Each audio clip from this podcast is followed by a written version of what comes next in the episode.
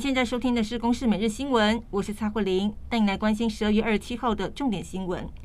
国内新冠病毒疫情今天新增十六例的境外移入个案，其中包括从哈萨克回台的代表团团员，再新增一名确诊。目前全团二十二人，已经有十二人染疫。而因应国际间新变异株 Omicron 的威胁，中央流行疫情指挥中心则宣布二级防疫警戒再延长到明年的一月十号。另外，欧盟执委会已经宣布，我国正式加入欧盟数位新冠证明系统，可以用于国际旅行。指挥中心将在十二月二十八号上午八点开放我国数位新冠病毒健康证明，来提供国人下载使用。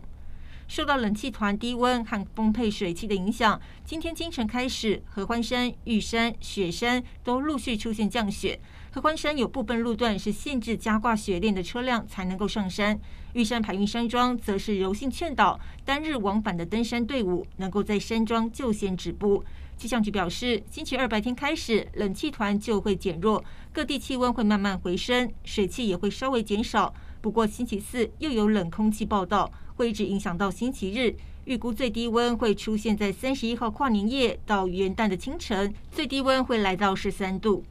二十六号晚间，高雄发生重大酒驾意外，一名黄姓男子酒驾撞上过马路的一家四口，造成一人死亡，三人受伤。警方调查，这名驾驶在民国九十五年、九十八年都有酒驾违规记录，已经被吊销驾照，还是无照开车，而酿成悲剧。而同车的友人虽然声称在第一时间有劝导，却还是坐上车，因此依法连坐开罚六百到三千元。而针对这一起事故，高雄市长陈其迈则要求彻查，也提出修法建议，呼吁如果酒驾致人重伤或是死亡者，以未必故意之杀人罪来论处。此外，除了罚锾、吊销其执照之外，也永久不得考领。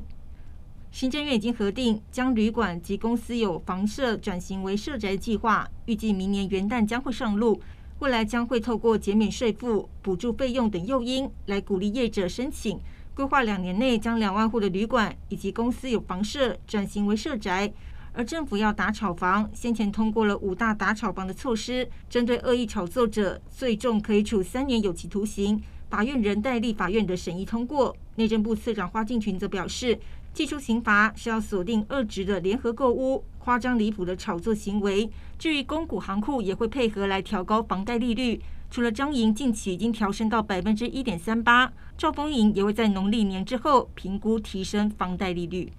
为了因应民进党力推新竹县市合并升格，国民党主席朱立伦今天和苗栗县长徐耀昌、新竹县长杨文科召开记者会，推出二零二六竹竹苗科技都升格的对案。不过，新竹市长林志坚今天表示，竹竹合并是有必要性和急迫性，不了解为何国民党要拖。另外，彰化县则是力拼要成为第七都。县长王惠美今天表示，彰化县的人口数已经达到了升格直辖市的法定门槛一百二十五万人，不用修法就可以升格，已经发文给内政部来审议。以上由公视新闻制作，谢谢您的收听。